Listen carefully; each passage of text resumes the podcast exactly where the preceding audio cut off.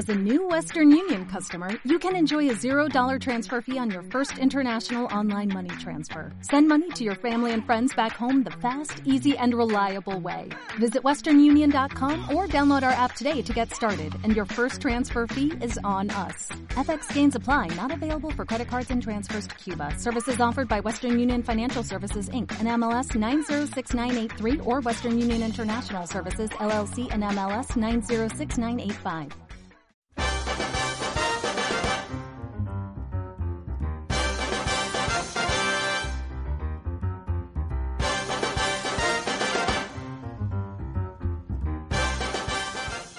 Saludos, iniciamos el séptimo programa de Habla de Cine.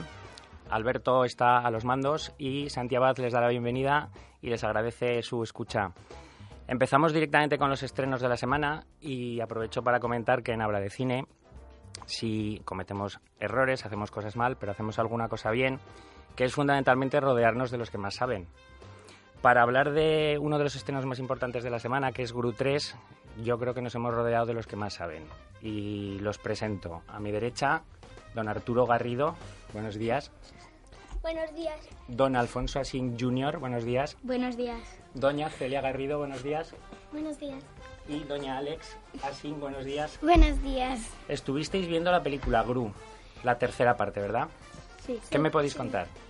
Pues que estuvo muy chula y que eh, Drew solo daba chuchones y nada más y quería ser muy villano. Quería ser muy villano. Y estar como Gru. Solo que Gru solo quería ser bueno. Alfonso, ¿habíais visto las otras dos anteriores? Sí. ¿Y qué tal está en comparación con las otras? Pues a mí de a mí de las tres la que más me ha gustado es, es la tercera parte porque hay acciones chulas, canciones de Michael Jackson y que me recuerdan a otras películas que también han estado muy buenas. Muy bien. Celia, cuéntame un poquito el argumento de, de la película. Pues que a Gru y a Lucy les despiden por dejar escapar a Brad. Y llega Gru y le hablan de que tiene un hermano gemelo que se llama Drew. Y Drew les invita a pasar unos días con él. Y em, le enseña el negocio familiar Drew y sí, es que todos son villanos. Y Drew quiere intentar ser villano y aprender de Gru. Pero Gru no quiere, solo quiere recuperar su trabajo. Muy bien. Alex, ¿salen los Minions también? Sí. ¿Y qué tal? Bien. ¿A ti qué es lo que más te gustó de, de esta tercera parte de Gru? Pues me gustó mucho. mm, mm, ¿La música? Sí, la música me gustó mucho porque había distintas músicas y eran muy bonitas y muy chulas. Muy bien. Pues oye, en Habla de Cine sabéis que le damos notas a las películas. ¿Qué puntuación le dais vosotros? Un 10. Un 10 a Gru. Yo un 8,7. Mira cómo se nota de quién es hijo. 9,6. 9,6. Y. Eh, 8,10. 8,10, que eso es un 9 casi. Madre mía. Oye, ¿estaba lleno el cine cuando fuisteis a verla? Sí, sí, estaba muy lleno. Estaba a, estaba a rebosar. Es que casi no había asientos libres. Cuando mi padre lo intentó coger las entradas por internet, casi no había asientos. Estaba todo lleno, por lo tanto yo creo que ha sido un éxito. ¿Y la gente disfrutaba en, el, en la sala? ¿Estaban contentos? Sí, Sí, montón. mucho. Muy bien, chicos. Pues muchísimas gracias por vuestra valoración de la película y os llamaremos otra vez para alguna otra porque lo habéis hecho fenomenal. Hasta la próxima. Adiós.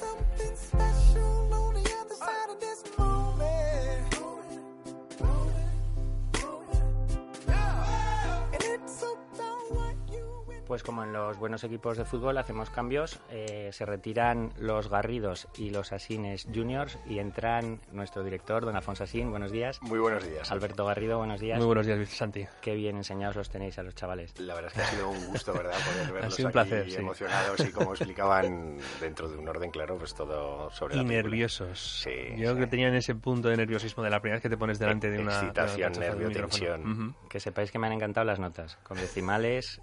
Fantástico. Se, se nota que es, Se nota vienen- que leen habla de cine. Y que escuchan habla de cine. Bueno, seguramente no vais a aportar nada que no hayan dicho ellos, pero también estuvisteis lógicamente en la sala viendo grupos. Sí, porque nos daba reparo enviarlos solos al cine y dijimos, vamos con ellos. Entonces, bueno, pues la verdad es que bueno, es, es una película que sigue mucho la línea de las anteriores. Es cierto que decae porque es complicado mantener un, una misma, un nivel tan alto, al menos en mi opinión, Gru 1 y Gru 2 forman parte de, la historia de la animación, sobre todo de, este siglo, eh, unas grandes películas muy divertidas que gusta a mayores y a, y a jóvenes y que, claro, pues mantener ese nivel era francamente difícil. Entonces, en esta tercera repiten mucho, el, el- el humor no es tan ingenioso, aunque, bueno, pues presentan un personaje eh, ochentero a tope, ¿verdad? Con esa, toda esa Un malvado. música, un malvado que, que recuerda un poquito a Joselito, es el pequeño ruiseñor, ¿no? A mí me recuerda Sí. por aquello de que es cuando es pequeño es muy famoso y luego le cambia la voz, ¿eh? Entre la adolescencia y, ya... Y con esas mallas también incluso recordaba a Eva Nasarre. También. Es que era muy Sí, ochentero. es sí, muy ochentero. mallas, claro. El physical de Olivia Newton-John y estas cosas. Y bueno, la- como han mencionado los chavales, ¿verdad? Pues Michael Jackson, Madonna, Phil Collins, eh, Eh, los de Stretch, Dire Straits, en fin, pues música muy ochentera. Berlín. Que además, lo, lo cierto es que la película, aunque se basa un poco en esa, eh, toda esa fan de los 80 que entre los cuales me hallo, pero sí que en el, en el fondo es una crítica a eso, porque porque bueno pues presenta es como decir bueno tenemos que avanzar un poco de toda esa época que ya pasó que tuvo su esplendor y ahora bueno pues estamos en otro momento en el cual a lo mejor no podemos estar continuamente mirando atrás. Y, y yo creo que en el fondo la película lo que muestra es eso no y con, con otras escenas que no revelaré que muestran un poco como decir oye vale ya de esto no se apoyan en los puntos fuertes de, de- del fan de, de todas las personas que nos gusta esa época y que pues nos gusta y añoramos y pero en el fondo lo que está haciendo es criticarla Sí, es, es lo que dices tú, es una crítica a esa gente en la- entre la cual nos podemos encontrar nosotros en el momento dado, ¿no? Es eh, el evocar eh, cualquier tiempo pasado como si fuera mejor y evidentemente pues tiene cosas buenas, pero hay que vivir el presente. Y es también un poco lo que le pasa a, a personas, a, a esos niños prodigio que luego no saben crecer, ¿no? Esos juguetes rotos tanto de Hollywood como de, de- De en España también, ¿no? Ha ocurrido. Yo lo que veo de la película es que eh, me parece eso, que le falta un poquito de originalidad, que, que quizás no sé si han agotado el filón, no lo sé, pero eh, el hecho de que eh, separen tanto las aventuras de los Minions de las de Gru parece como si no supieran si lo compartimentan demasiado no Sí, no no no, no, no saben encajarlo, algo les falta y desde luego el humor, como decías tú antes, no es tan ingenioso. O sea, excepto tres o cuatro momentos puntuales, no, no es una. No te lo pasas tan bien, tan divertido como con las otras dos. Las otras yo recuerdo de muchas carcajadas, momentos de diversión y aquí pues eh, sonríes, pero no es esa No, diversión yo creo que le falta eso, un punto de originalidad y de ingenio. Incluso la banda sonora de Farrell eh, también es un poquito menor a las anteriores, pues recordamos el Happy, ¿verdad? Que ya aparecía en la, en la Ujú, segunda y que, bueno, ha sido todo un hit, que Ujú. incluso a ti, ¿verdad? Te gusta. Maravilloso. Maravilloso. Maravilloso tema. Para mí Y- se le escapó el Oscar injustificadamente. Eso es, exactamente. Y bueno, aquí pues también incluso la banda sonora es un poquito inferior en cuanto a lo creado por Farrell. Ya no hablo de las canciones y temas míticos que aparecen en ella. Eh, otras cosas a comentar, bueno, pues eh, poquito más. Sí que es cierto que Illumination Entertainment, que es la productora que ha hecho la película, pues eh, decir que está a tope. O sea, desde que se crearon hace bien poquito, pues han creado, eh, después de Gru, pues eh, Lorax y recientemente Mascotas y Canta son las un poco las franquicias que ellos de hecho a partir de ahora van a explotar además de los Minions pues van a seguir con estas sagas. De hecho Chris Renault que es un poco junto a Coffin el que creó el tema de Gru pues se ha derivado a tema ma- a toda la franquicia de mascotas.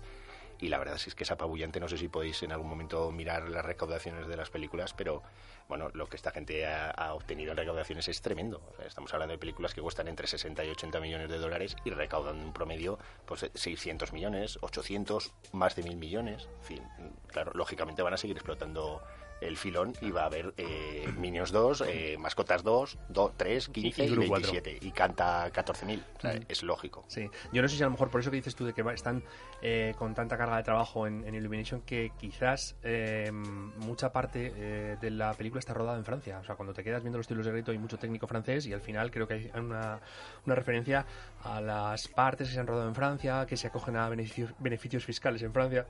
Ya. Puede ser que en parte por el tema ese del el beneficio fiscal y en parte también por ese esa gran carga de trabajo que tienen con todos los proyectos que, que comentabas tú, Santi. Bueno, eh, para terminar nota, pues decir que un 6. Me parece correcta, pero sin volverme loco. Sí, yo también un 6, exactamente. Bueno, esperemos que los oyentes hagan más caso a los chicos que a vosotros. Y yo creo que con estas emociones del arranque me- nos merecemos un pequeño parón y continuamos enseguida.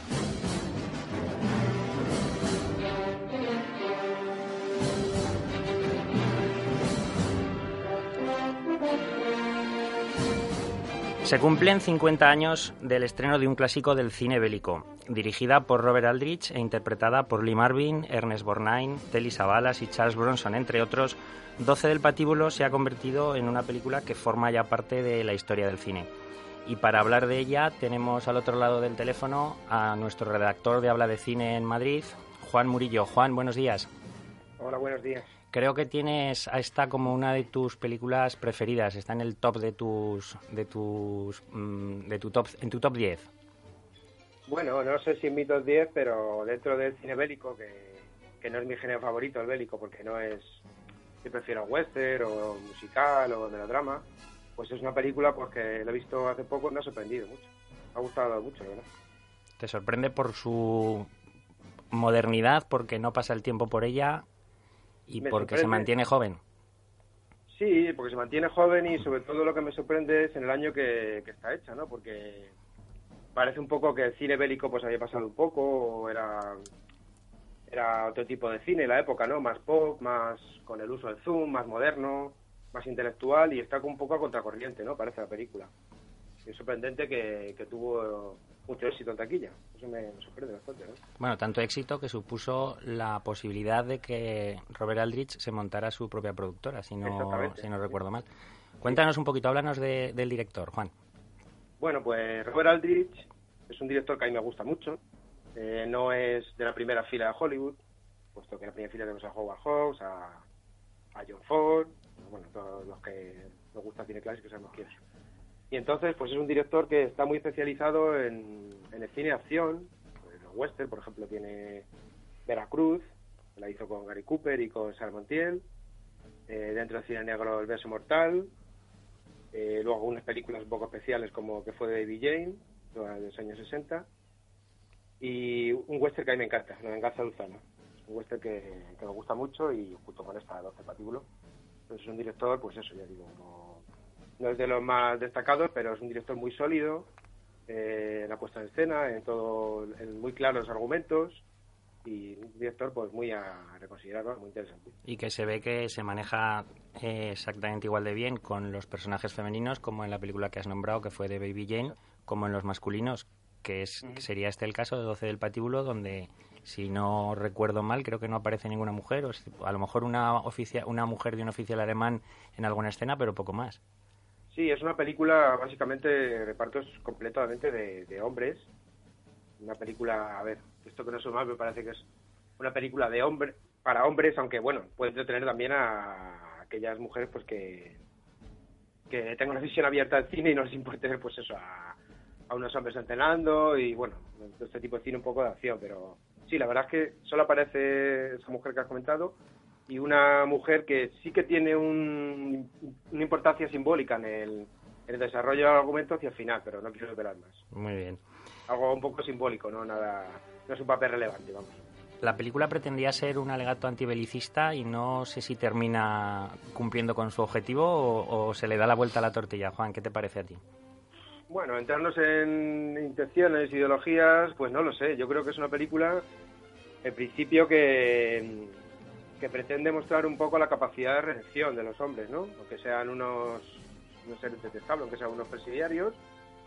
Pero, no sé. En realidad yo creo que lo que muestra es la crudeza de la guerra, ¿no? Ujú.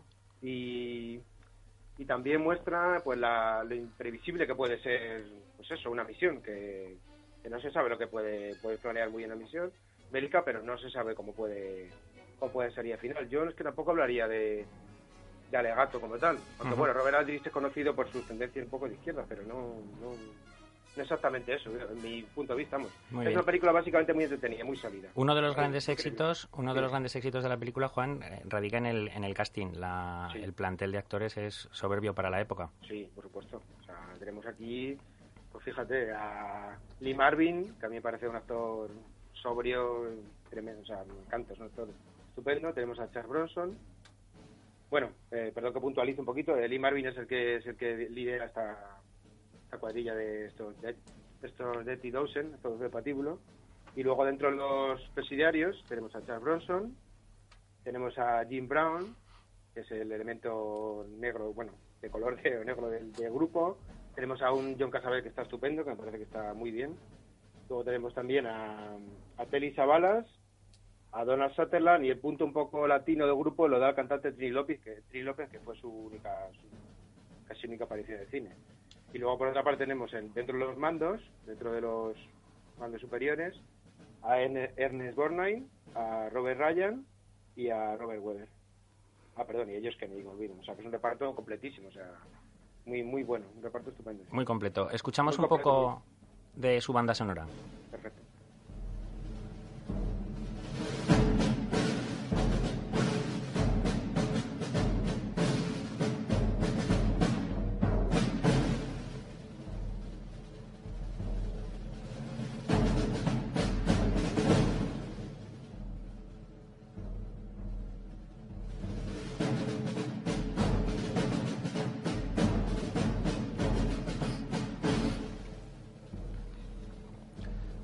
Juan, se incorporan Alfonso y Alberto a la tertulia de 12 del Patíbulo, que nos den también su opinión. Hola Juan, buenos días. Juan, ¿qué tal? ¿Cómo estás? Hola, perdón. Eh, solo al revés, Alberto y Alfonso. Hola, ¿qué tal? Bueno, yo antes estabas, eh, justo antes de empezar a escuchar la, la banda sonora, comentabas que, que no te parece un, un film antibelicista.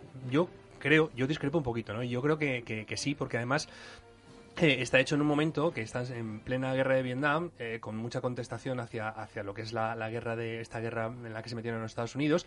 Y además, incluso eh, he leído alguna declaración de Robert Aldrich que él creía que por su película por esta película, por 12 del Patíbulo, podía haber estado nominado al Oscar. De hecho, tuvo la película varias nominaciones. ¿no? Y dice que él podía haber estado nominado si no hubiera sido tan crudo y tan explícito con algunas escenas. Eh, no crudeza, crudeza, perdón, no desde el punto de vista de actual, ¿no? porque hoy, hoy en día vemos una violencia más descarnada, pero sí con mostrando eh, cómo era la guerra de verdad, cómo se comportaban los seres humanos y en, en ese caso, pues eh, no dejando a los americanos como eh, prototipos de héroes como se venía haciendo hasta entonces en, las películas de bélicas, ¿no? en las películas de guerra. Entonces, eh, eh, desde ese punto de vista, yo creo que sí que intenta, eh, a lo mejor mm, no de una manera consciente, pero sí reflejar lo que es el horror de la guerra, que eso tú también lo has, comentado. Entonces, yo creo que un poquito o cierto tono antibelicista sí que tiene, lo cual, vamos, me parece, no me parece nada mal en absoluto, ¿eh? Sí, bueno, a mí no me parece mal. De hecho, a mí las películas bélicas que más me gustan son precisamente las antibélicas. Es una paradoja. Me gusta mucho Apocalipsis Now, me gusta mucho Senderos de Gloria, me gusta mucho ese tipo de películas que reflejan esa, esa crudeza de forma verosímil, con lo que tú te refieres. Pero no sé, puede, sí, pues que tenga parte de razón que sea una crítica, pero no, no de una forma tan obvia como No, otras, exactamente, eso es, muy Mm. sutil. Sí, y luego también, lo que creo que también es que tiene un- unos rasgos al final que la hacen como una película más de...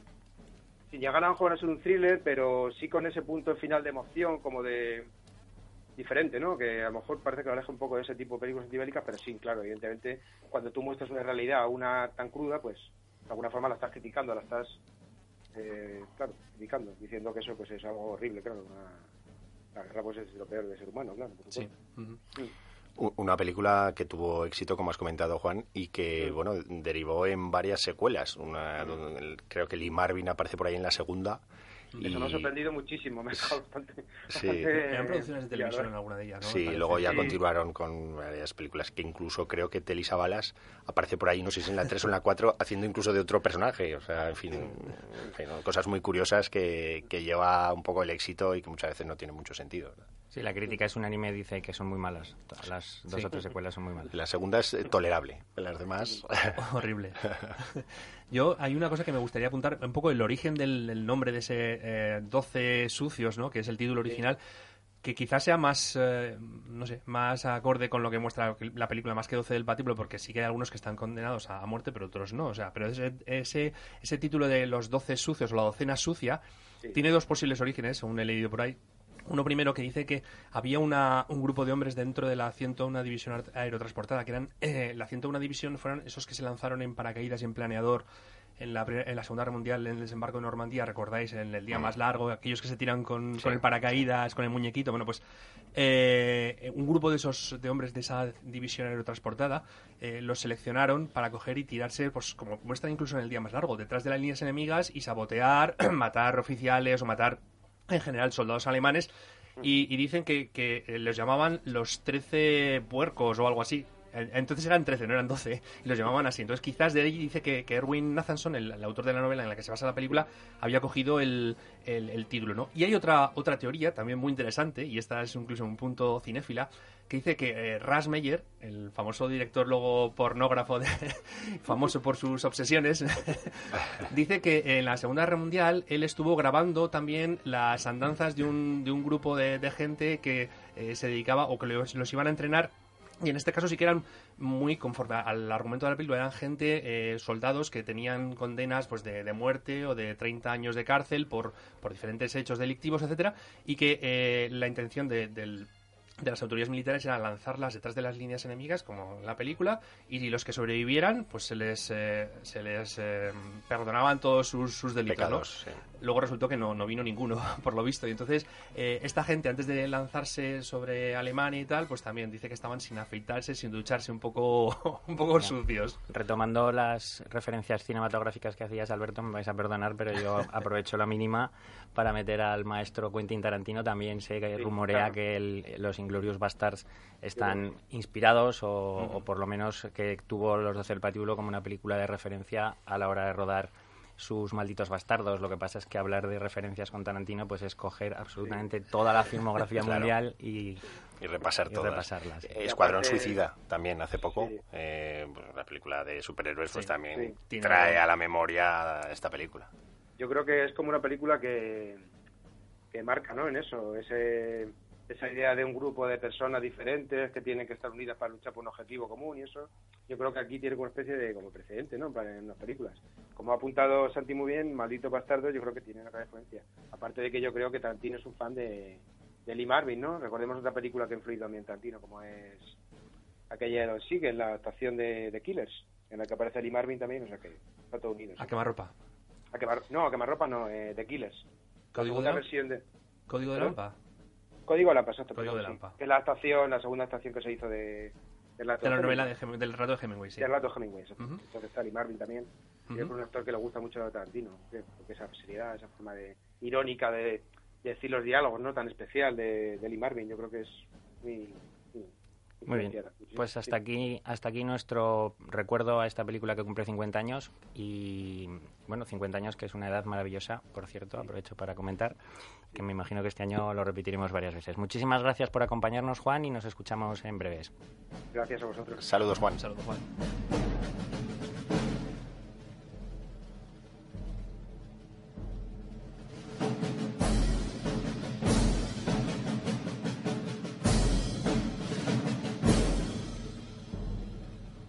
Continuamos con los estrenos de la semana y para este segundo bloque nos ponemos en contacto con Ricard en Palma de Mallorca. Ricard, buenos días. Hola, buenos días. Sabes que te han dejado el listón muy alto en el primer bloque, así ah, que tendrás que esmerarte.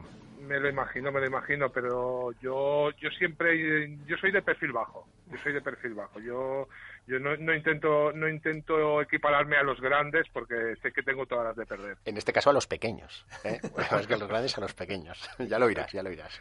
vale, vale, vale. Bueno, Ricardo Mark, Weber, Mark Webb, el director de, de los Amazing Spider-Man de Andrew Garfield, ha estrenado esta semana un don excepcional y estuviste y estuviste allí en la sala. Eh, sí, sí, sí. Y además es una película que a mí mm, yo no sabía muy bien de qué iba ni, ni, conocía la película antes de que me la asignaran y mm, me sorprendió gratamente. Me gustó, me gustó bastante.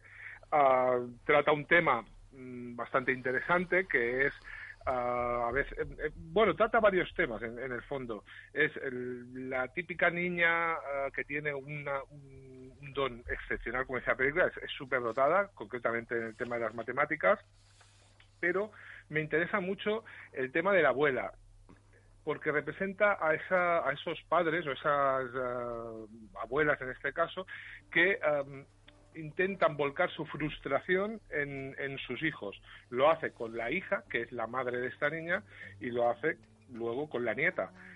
Es, es una señora que también eh, es matemática, eh, está obsesionada con resolver un problema matemático y ella no lo consigue, cree que su hija no lo ha conseguido y entonces intenta que eh, la nieta lo consiga. Pero esta nieta, mm, que esta niña, que por lo que sea, pues la madre murió en un momento dado de su vida, ah, está al cuidado de ah, su tío.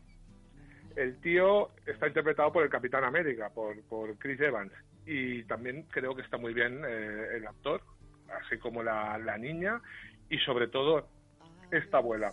Ah, la película trata sobre un poco ah, la lucha de, una madre y el hijo, que es el Capitán América, eh, Chris Evans, ah, para la custodia de esta niña. El, el, chico quiere que la niña sea feliz y la abuela quiere que la niña resuelva un problema matemático. Vendría a ser un poquito eh, este, este conflicto. La película es una película muy agradable de ver porque está, mm, como dirige Mark Webb, como dirigió en, aquella película de 500 días juntos.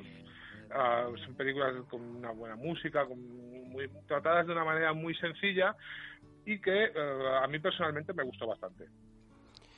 Si lleváramos habla de cine a la prensa escrita, yo el titular que me quedaría de tu intervención, Ricard, es que Ricard Martín se queda con la abuela. Alfonso, ¿qué nos dice de, un don excepcional? Bueno, eh, es una película agradable de ver que, que genera un poquito de, de, que, plantea emociones. A, flor de piel, sobre todo pues por esa disputa un poquito que, se genera. Y bueno, tampoco me volvió loco particularmente, sí que destacó sobre todo la actuación, como has mencionado Ricardo, ya de, la jovencita, más, más allá de Chris Evans o de la actriz que hace de abuela, me parece que la chica está fantástica. Eh, estos personajes infantiles no siempre son sencillos, hay veces que se tiende la sobreactuación o, o a la falta de actuación en muchos de los casos y tienen que ser los adultos los que saquen lo mejor de ellos. Yo creo que la chica por sí misma dota al personaje de, un interés superior a, la media en este tipo de personajes. Eh, la película, por lo demás, pues bueno, un retrato también eh, la América un poquito rural frente a las grandes, eh, fin, no, no, economías, pero sí a, a las personas un poquito con más posibles. Eh, y sobre todo pues bueno, lleva el tema de las matemáticas, eh, el interés por ellas y poquito más, poquito más. La verdad que en mi caso le, daría un cinco y medio. Ricard. Yo le, yo le daría un 6 y referente a lo que dice Alfonso, me gustaría, es verdad lo de la niña, porque además es un personaje que ah, podría ah, caer muy antipático, porque podría ser una niña así un poco pedante, sí, sí, muy pedante. Y, no lo es, y no lo es. Realmente a mí también me sorprendió, me ganó muchísimo, me parece una integración magnífica la de la mm. niña. Y, ya te digo, si yo le daría un 6 porque porque a mí sí que me llegó un pelín más la película el, ese trasfondo, ¿no? Porque mm, nos olvidamos un poco del personaje intermedio, que es este personaje que no vemos, que es la madre de la niña, pero que eh, creo que todas las secuencias en que la abuela está con la niña, podríamos eh, deducir que es, exactamente, estamos viendo a la abuela con la madre, es decir, la abuela repite eh, lo que hizo con la madre con, la, con la nieta. Y la madre, hay una frase de Oscar Wilde que dice que en este mundo hay solo dos tragedias.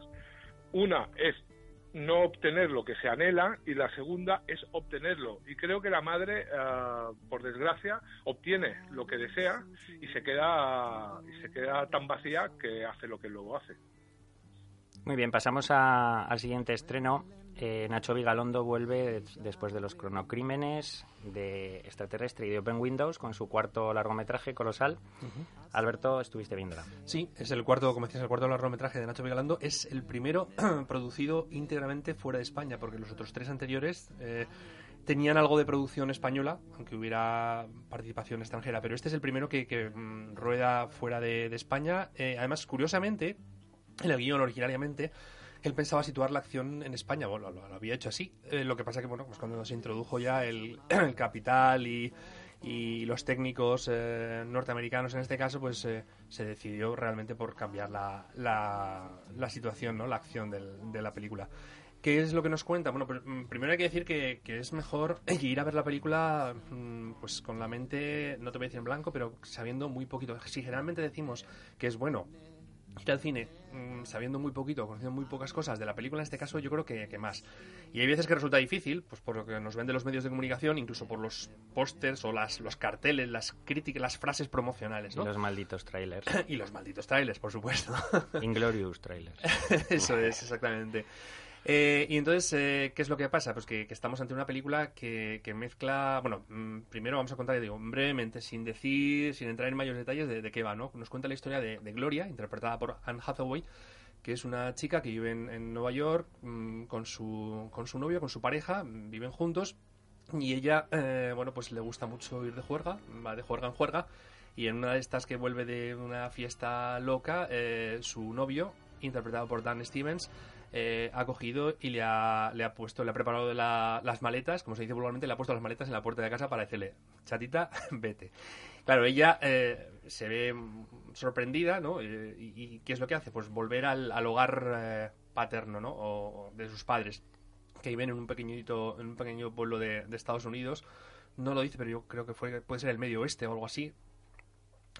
allí en la casa familiar sus padres ya no viven, y no la tienen alquilada, y entonces ella se encuentra pues es un poco sola y desamparada hasta que se encuentra con un viejo compañero del instituto que es eh, propietario además de un bar, también el típico bar de americano, ese grande que tienen, eh, yo no sé por qué, pero hacen los bares en medio de, un, de una esplanada enorme como si fuera el, parking de aquí de, un centro comercial, allá, Cataclán, te, cascan Ahí están acostumbrados a los coches, entonces eh, dicen que pues, sobre todo que pueden aparcar. aparcar. Exactamente, eso es. Pues allí se ha, se ha montado el bar, bueno, no lo ha montado porque era de, de su padre, y, ella pues empieza a, trabajar allí, a tener una relación tanto con él como con el resto de gente, bueno, unos amigos de, este, de esta persona.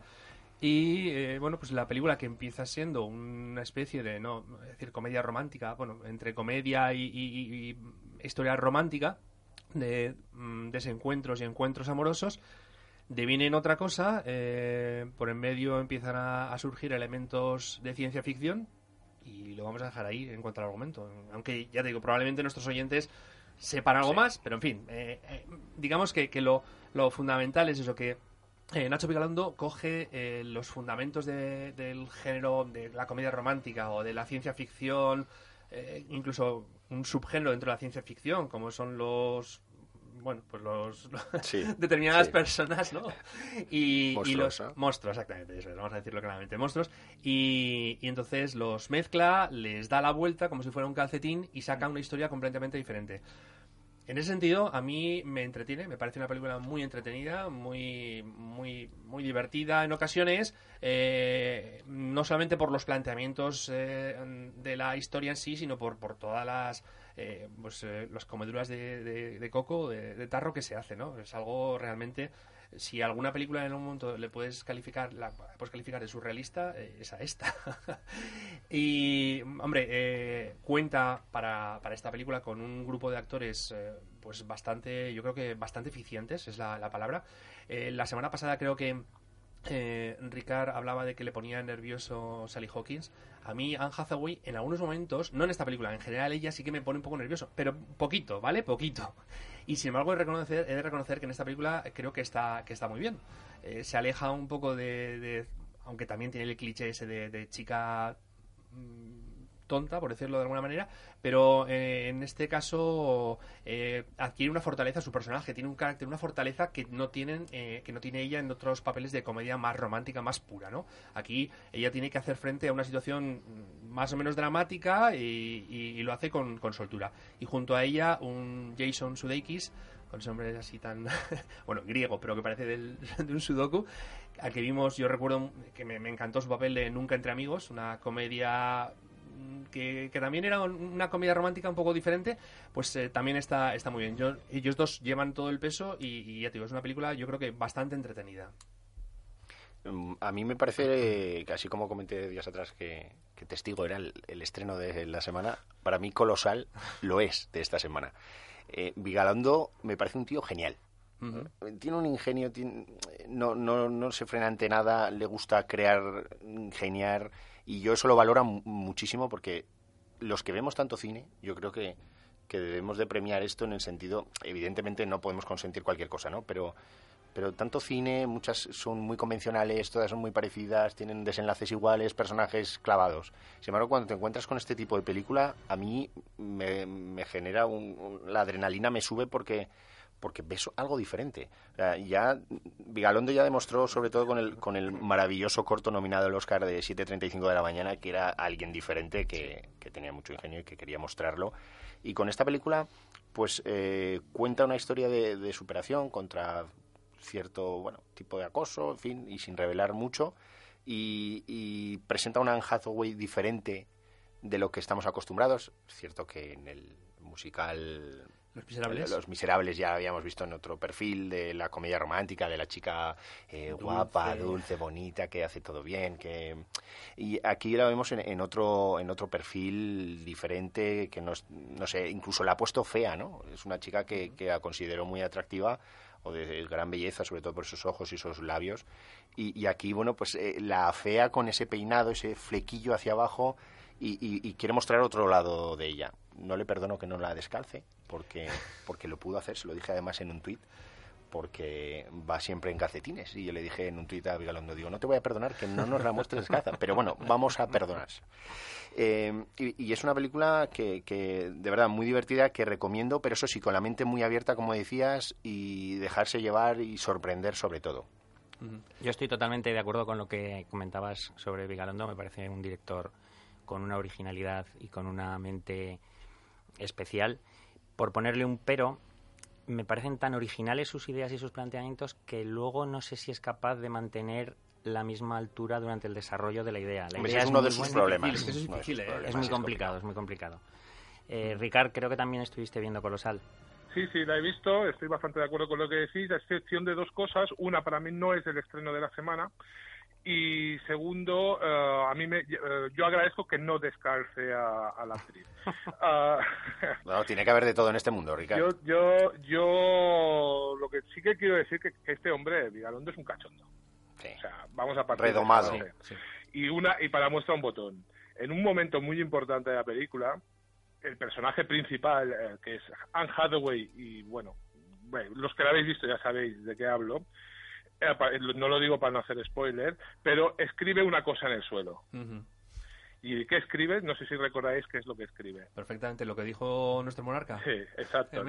Lo siento, mucho, me he equivocado, no lo volveré a hacer. a partir de ahí ya podemos entender quién es el tío que está detrás de esta película, cómo es, mejor dicho, y cómo es la película. Por lo tanto, si tú no tienes sentido de humor o no o no eres un cachondo, a lo mejor esta película no te va a entrar, no te va a gustar, porque en el fondo esta película es, muy divertida, es muy graciosa y lo que habéis dicho, súper ingeniosa y, su, y dentro de las posibilidades que hay, no sé, hace ya un par de programas, creo que era Alfonso, decía es que llevamos ya más de 100 años de cine y está prácticamente todo visto. Pero aún así, no te voy a decir que sea de una originalidad extrema, pero sí que está planteando cosas bastante diferentes y sorprendentes, y eso es muy difícil y muy valorable. También es verdad lo que decís, que los planteamientos Ah, son muy originales y tal, y luego el desarrollo mm, ya eh, pierde un poquito de fuelle, pero es normal, es que es muy difícil si no estaríamos hablando de un super genio. Bueno, pero esta se mantiene bastante bien, yo creo, a diferencia de Open Windows que, empieza a entrar en un... Exacto, es que Open Windows a mí no me gustó nada.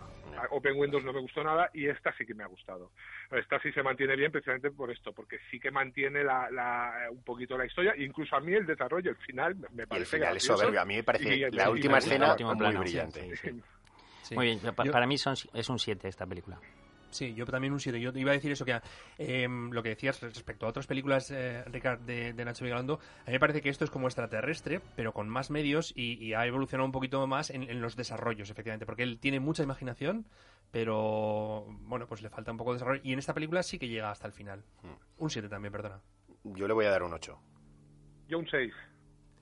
Muy bien, pues terminaremos el segundo bloque de estrenos con Verano 1993, que también pudiste ir a ver, Ricardo.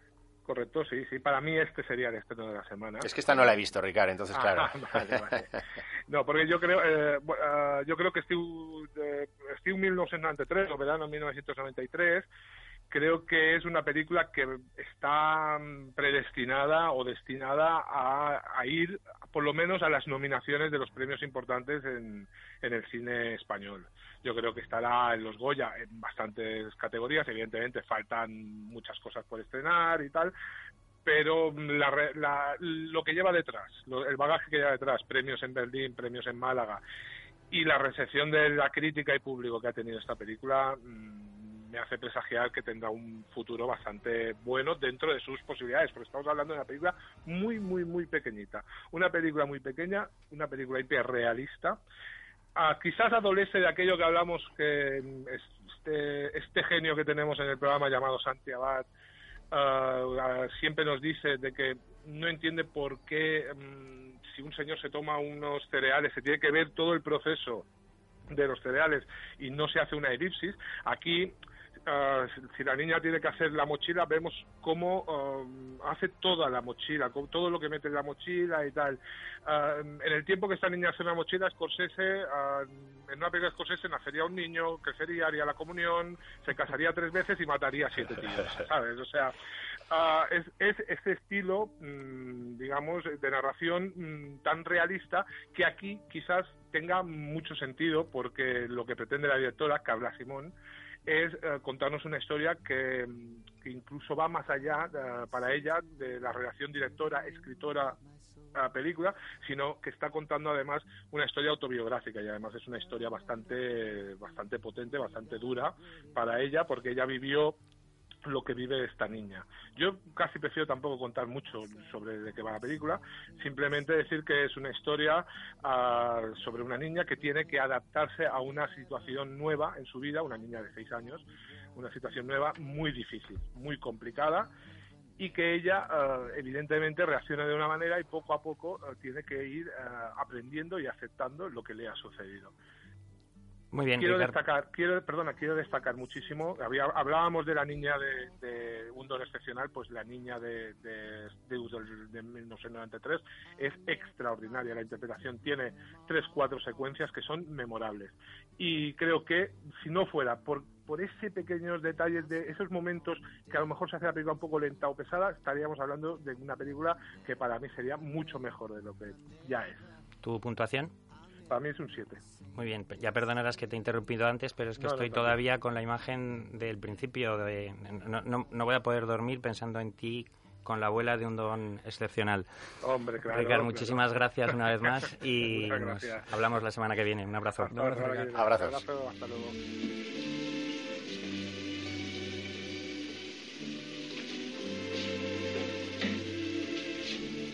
Parece que ha remitido un poquito la ola de calor, pero eh, nosotros seguimos con el cine de verano y en esta ocasión traemos una película que dirigió Sidney Lumet y que mm, se dedicó a meter, a encerrar a 12, a 12 individuos en una sala sin aire acondicionado, sin ventilador, en uno de los días más calurosos de aquel año en Estados Unidos. Hablamos de 12 hombres sin piedad, de la que Alfonso es un auténtico fan. Sí, sí, eh, una película que mm, que como un día comentamos tiene anclajes emocionales, primero por el momento en el cual la vi y luego posteriormente por la riqueza de un film, mm, para mí mm, mi película favorita, pero yo creo que, que si preguntamos a la mayoría de cinéfilos o gente especializada, te la incluirías seguro no sé si en las 25, pero a lo mejor sí que dentro de las mejores 50 películas de la historia del cine. Ya digo que en mi caso ocupa el número uno una película en blanco y negro del 57, dirigida debut de Sidney Lumet, eh, un Lumet que venía de la televisión Mago Frankenheimer pues era un poco el, exponente del cine de, los realizadores de televisión que dieron el salto a, la gran pantalla. Hoy en día estamos mucho más acostumbrados a esto. De hecho, incluso pasan del cine a la televisión, porque ahora es, un momento dorado de la televisión, pero en ese momento no era tan común. Eh, Lumet, a través de esta ópera prima y que nunca llegó a, crear otra película de este, de este nivel, a pesar de que tiene muchas, como Tarde de Perros o Networks, El Pico, etcétera. Pero eh, 12 Hombres sin Piedad eh, es una película que, que a través del guion para la televisión de Reginald Rose, a este respecto decir que normalmente se cree que es una, es una película que viene del teatro, que, a raíz del teatro pues se ha, se ha llevado al cine y, no, realmente Reginald Rose lo que hizo es escribir un guion para televisión, para la CBS en creo en el 53 o en el 54 y a raíz de allí pues eh, él modificó el guion para adaptarlo tanto al teatro como al cine. Fue, como digo, Lumet quien pues con este guion de Reginald Rose lo, trasladó con un elenco eh, muy brillante donde pues sobre todo destaca Henry Fonda pero podemos tener, sabemos que está ahí Martin Balsam, eh, tenemos también al gran Lee J. Cobb, eh, Jack Warden, E.G. Marshall o Jack Klugman, en, un, en una película que sobre todo como dentro de esta sección de, cine de verano pues desprende mucho mucha tensión, mucho calor, todos los personajes sudan mucho, la ubicación de la cámara de Sidney Lumet el trabajo de, fotografía también es, muy brillante, como pues desde planos generales va bajando la cámara a, la altura de los personajes. Y es una película que narra eh, o es la deliberación de un jurado popular sobre un caso de homicidio, en este caso, pues su supuesto hijo que ha asesinado a su padre. Entonces, bueno, pues eh, eh, tienen que deliberar y lo que aparentemente es un caso claro donde se ponen de relevancia pues eh, uno de los problemas de los jurados populares, ¿no? que es bueno, pues que pueda haber cierta tiranía en las decisiones o que mm, o que bueno pues eh, puede haber muchos prejuicios previos que lleven a tomar una decisión acelerada.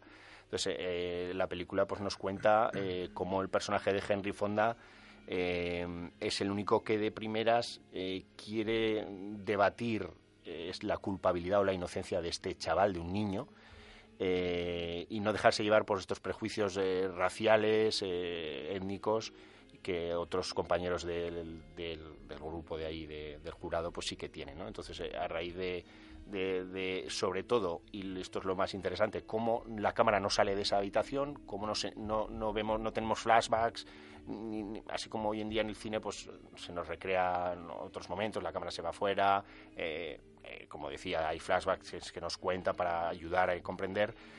Aquí es maravilloso cómo a través solamente de una narración entre los diálogos de los 12 personajes que allí conversan, pues eh, comprendemos o, vamos viendo mentalmente lo que haya lo que ha podido suceder y, todas esas esos diálogos entre entre ellos pues llevan a poder pensar o ponernos de un lado o de otro así como incluso los propios miembros del jurado eh, yo creo que es una película que todo el mundo debería de ver alguna vez en su vida. Eh, no sé, ha habido posteriores versiones.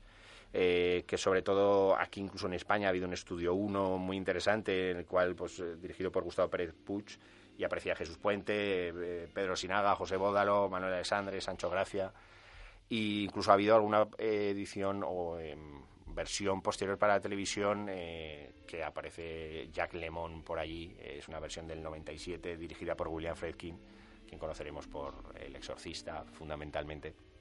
Y bueno, en definitiva, yo sé que vosotros lo habéis visto, pero recomendar a todos nuestros oyentes a todos nuestros oyentes a que se destinen pues el cortometraje no son 90 minutos no, no dura mucho más allá pero de una tensión y, de un interés máximo en, cada instante. la verdad es que transmite, es una película que transmite mucha, mucha angustia, mucha esa sensación de cerrazón en la sala, del calor, lo que comentabas de los rostros sudados, es una, es una película que transmite un poco de, claustrofobia. Sí, además, curiosamente, tiene el aire acondicionado estropeado. Claro. y hay un momento, además, también yo creo que un poco mágico dentro de la película, cuando eh, abren la, ventana y está lloviendo. Hay una tormenta de verano. O sea, es, es tan, tan real, tan verídico, o sea, que, que mm, parece que estás dentro de la, de la propia sala del, del debate de jurado, ¿no? Hay una cosa que comentabas antes, eh, eh, Alfonso, y es el respecto al tema de que no hay ningún flashback, sino que la historia nos la van contando a través de los personajes que están ahí encerrados en esa sala tan, tan pequeña, ¿no? Y es que eh, es, es novedoso, ¿no? Eso de que la historia no tú no tengas ninguna referencia directa, sino que te la van contando y sobre todo a ti te van manipulando de alguna manera con las opiniones Claro, de cada uno va de los de- arrastrado por y a su vez los miembros del jurado son manipulados por el personaje de Henry Fonda. Y es que la película yo creo que eh, partiendo de la base de que defiende la institución del jurado, que es una institución que en Estados Unidos tiene mucha mucha Mucho tradición, arraigo, sí. eh, partiendo de la base de que, la de que la defiende, sí que te expone claramente los pros y los contras, las ventajas y los inconvenientes, ¿no? Muy, muy claramente. Pero sí que eh, yo creo que, que es un, un alegato en favor de, de esta institución y sobre todo, pues eso de la presunción de inocencia. No solamente del jurado, sino de la presunción de inocencia. Y a ese respecto, por ejemplo, mm, me resulta muy curioso que en, las, en los boletos, o más bien lo que dicen ellos de guilty o not guilty, o sea, culpable o no culpable. No dicen inocente, que es la traducción en castellano, que dicen inocente. Mm. No, no, no, no. Ellos dicen culpable o no culpable, porque de lo que se trata es de que cualquier mínima duda, resquicio que tengas de que no es culpable, digas no culpable, para que no le condenen. No se trata de que, de que tú expreses tu opinión de que es inocente, sino simplemente que no es culpable.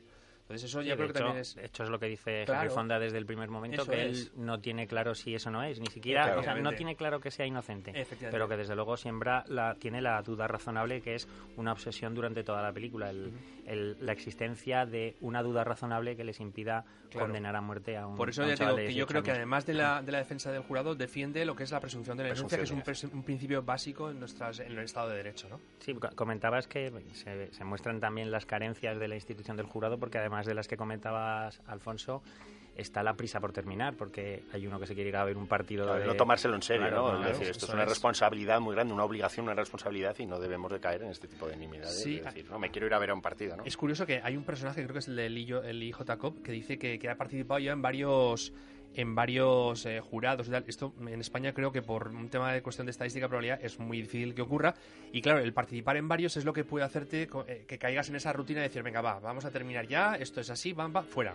¿No? Y, y hay que tomárselo en serio. Es algo muy Trivializar algo tan- Claro, es tan algo muy severo. importante. La, la vida de un hombre y además, en ese sentido, también el plano del principio del es juez magnífico. es muy bueno. O sea, Y e- cómo ese- enfoca el chaval que está hundido ahí. y, y no solamente antes de enfocar al chaval, cuando se ve que los miembros del jurado se retiran para deliberar y hay unos cuantos que miran al, al chaval. Sí. Esos son unos Ya- planos. ya lo han juzgado. En Sí, ese sí, momento sí, varios sí, ya lo han juzgado. Eso es, eso es. La película tuvo tres nominaciones, si no me equivoco. Ujú, Película, Sí. director. Y guion, Y guion. y guion adaptado. Ujú, eso es. A Henry Fonda no, no estuvo nominado por esta película. No, ¿verdad? no, no, no, no. Un craso error. Sí, efectivamente. Bueno, a lo mejor es porque él también, como era productor de la película, pues igual no, no sentó muy bien, ¿no? O sea, yo creo que hay muchas veces que se funciona por envidias, ¿no? En ese sentido. Y la banda sonora también hemos mencionado de Kenny Hopkins, Kenny que Hopkins. estamos oyendo y, y la verdad que te imbuye dentro de esa atmósfera que hemos hablado.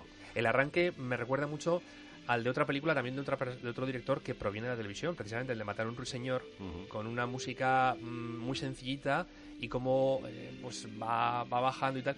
Y, y es que eh, mm, yo creo que el, el mundo de la televisión pues eh, traía a directores como eh, Mulligan o como las Frankenheimer Mm. o el propio Sidney Lumet que, que traían un poco sus, mm, sus técnicas de la televisión a- al, al mundo del cine, ¿no?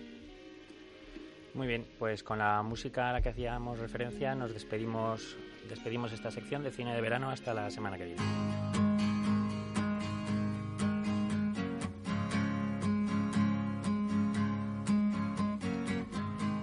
Empezamos el último bloque de estrenos del programa de hoy y para hablar de Una noche con mi ex suegro, que sería la próxima película a afrontar, nos ponemos en contacto con Fran en Córdoba, Francisco Camacho. Buenos días, ¿cómo estás, Fran?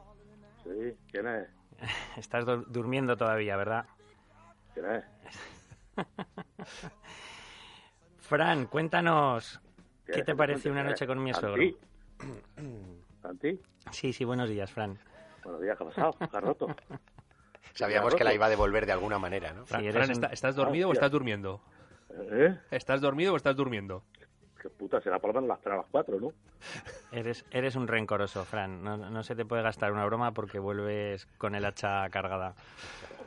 No me ha costado todavía, ¿qué quieres, Santi? Bueno, pues que, que, nos, que nos hables de una noche con mi suegro, aunque sea dormido, pero háblanos un poquito de esa película, que para eso te mandamos a verla. Yo qué sé, yo que tú hacías con tu suegro, tío, por la noche. Pues sabrás. ¿Qué quieres que te diga? Ah, mm, eh. Hay café por ahí.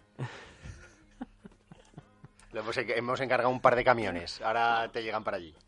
Bueno, pues no es nada del otro juego de esta película. Es una película, una comedia veraniega, mm, donde la hemos visto más de, más de mil veces, en diferentes, diferentes configuraciones, pero al final aquí lo que intentan es que el G.K.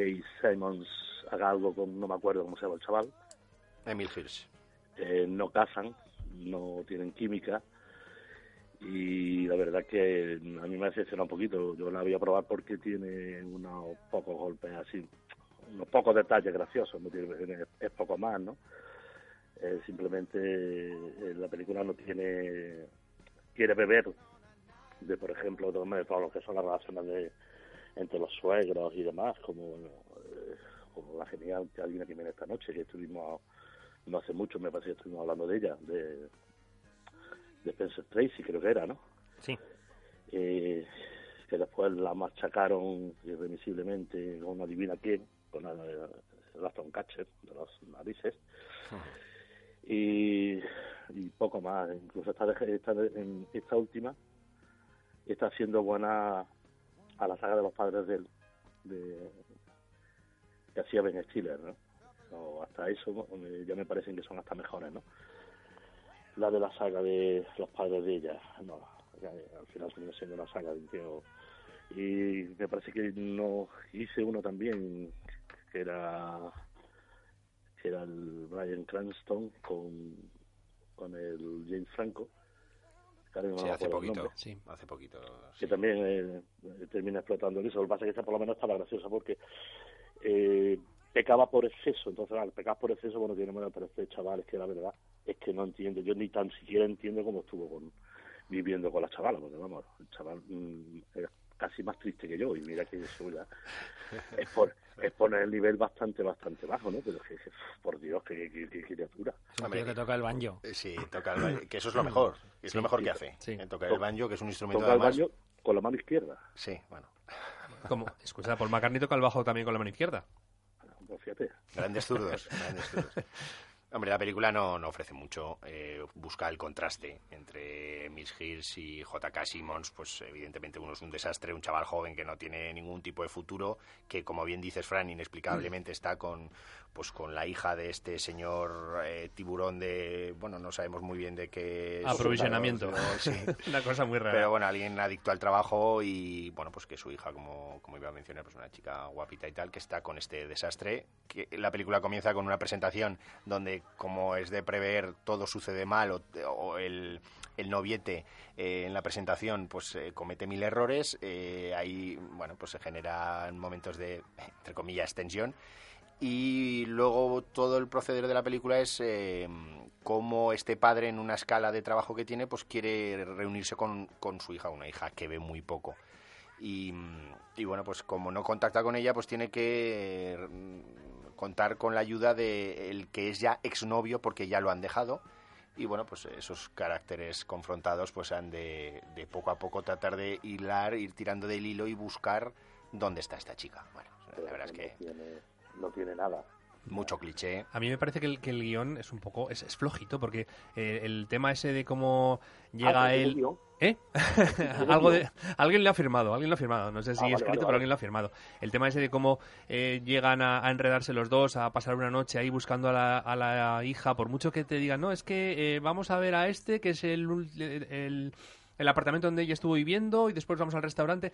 No, yo creo que no muy forzado muy forzado, muy forzado, no, a mí no, me termina, no, Sí que explota lo, el personaje de J.K. Simmons, esa dureza, ¿no? Que ya vimos en Wii Plus, en nuestra cabecera del programa y, bueno, pues explota un poco ese que personaje. Luego cambia. Sí, es lo más interesante quizás, un poco el, el hecho de lo que decías tú, que la apariencia inicial del personaje J.K. Simmons, que es un tiburón no de las finanzas, pero un, personaje que parece muy seguro en su trabajo y luego eh, en un momento dado mm, parece que la cosa eh, cambia y, ya, ya no está tan seguro, ya no es una persona tan, tan segura de sí misma, ¿no? Eso quizás sea lo más, lo más interesante, ¿no? Y el, hecho de que es, eso es, y el hecho de que es un, no te voy a decir un remake, pero sí que parece como lo de la, aquella película de Martin Scorsese, recordáis, Joque Noche, pero en, en, flojito, en flojito sobre todo por los personajes.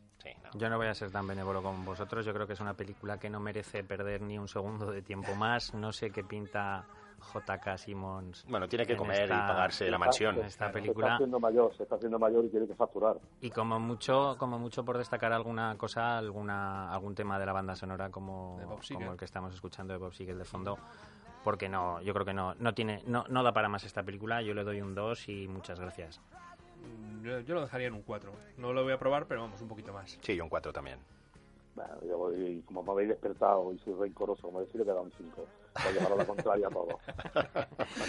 Muy bien, pasamos al siguiente estreno. Me toca a mí en esta ocasión hablar de En este rincón del mundo, que es una película japonesa de anime dirigida por Sunao Katabuchi, que es su tercer largometraje, aunque es el primero que se estrena aquí en España, de los estudios MAPA.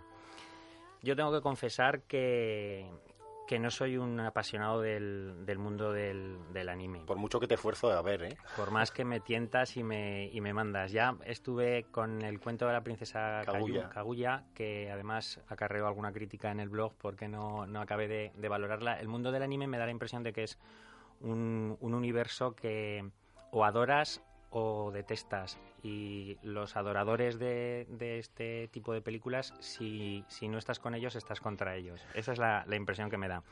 Yo intento ser un poco eh, consecuente con mis carencias y reconozco que el, el- Son el- muchas. el que son muchas efectivamente el problema con el con el mundo del anime es, es seguramente mío porque le reconozco a esta película por ejemplo una calidad en el, en el en una calidad pictórica a la hora de presentar la fotografía de presentar los dibujos Mm, son las películas anime en general, las pocas que he visto yo, me parecen que son muy poéticas y, y eso las hace muy personales y muy difícil que conectes con ellas si no, si no te va ese, ese mundo. Es, decía lo de, lo de la poesía porque yo que soy un amante de la literatura en general, me cuesta muchísimo leerme un poema e- y entenderlo. Yo creo que en el cine pasa algo parecido. Este tipo de, de, de películas tan poéticas, tan oníricas, pues a mí se me escapan un poco.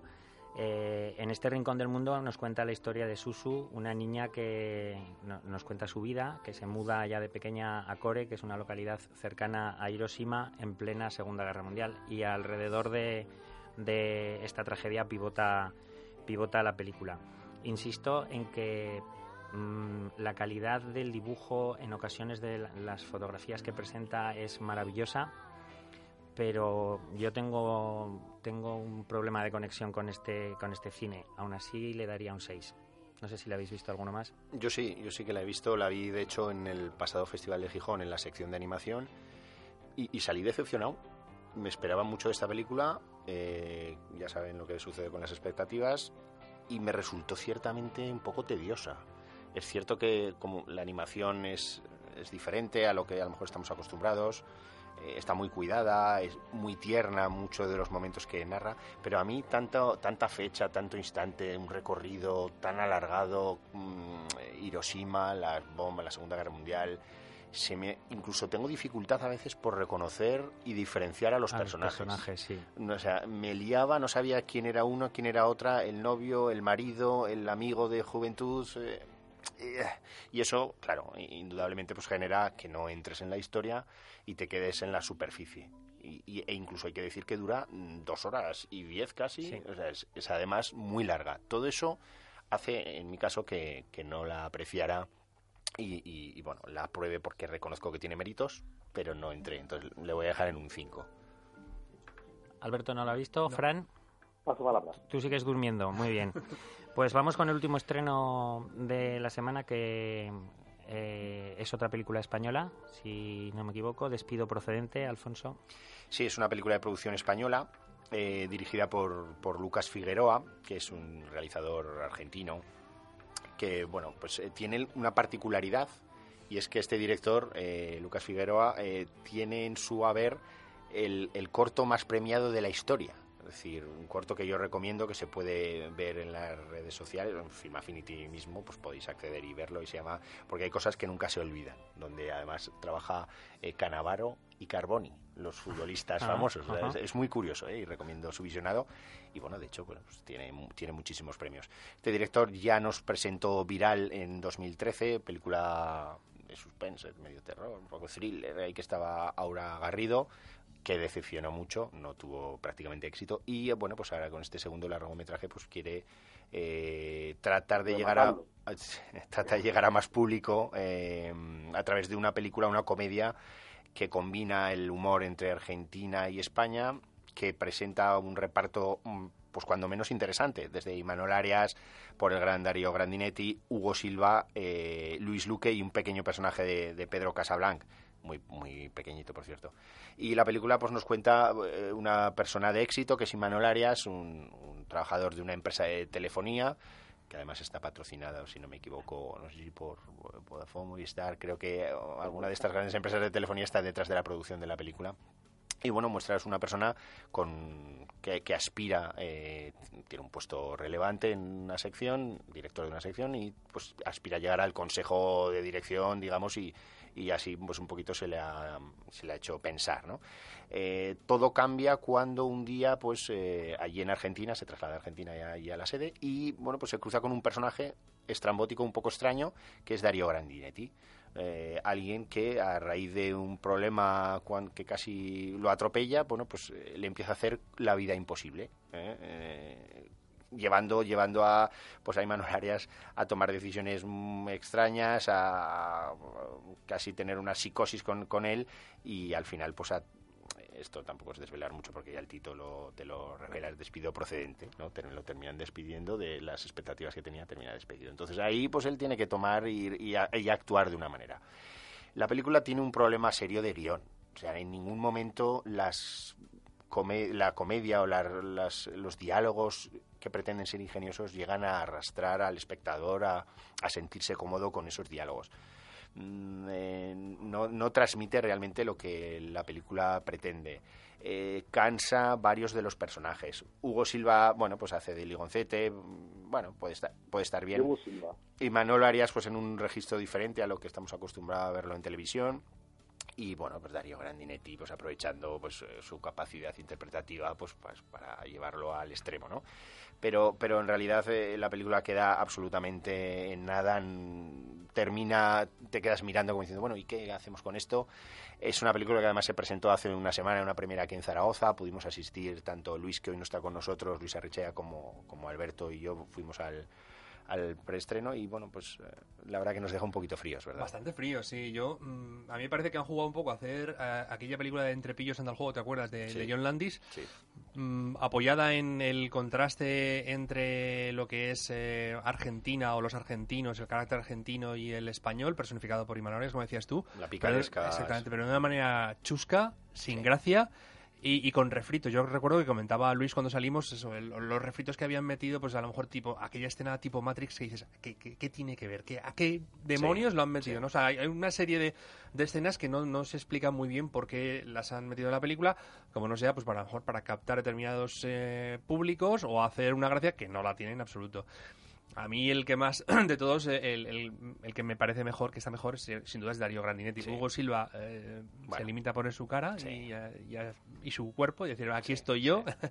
y, eh, como decías, y Arias bueno, pues eh, en un registro diferente de este de Antonio Alcántara, pero tampoco... No se encuentra cómodo. No, no, yo, yo creo que no, yo creo que no. No se encuentra como ni con el traje, ni con las zapatillas de deporte, ni...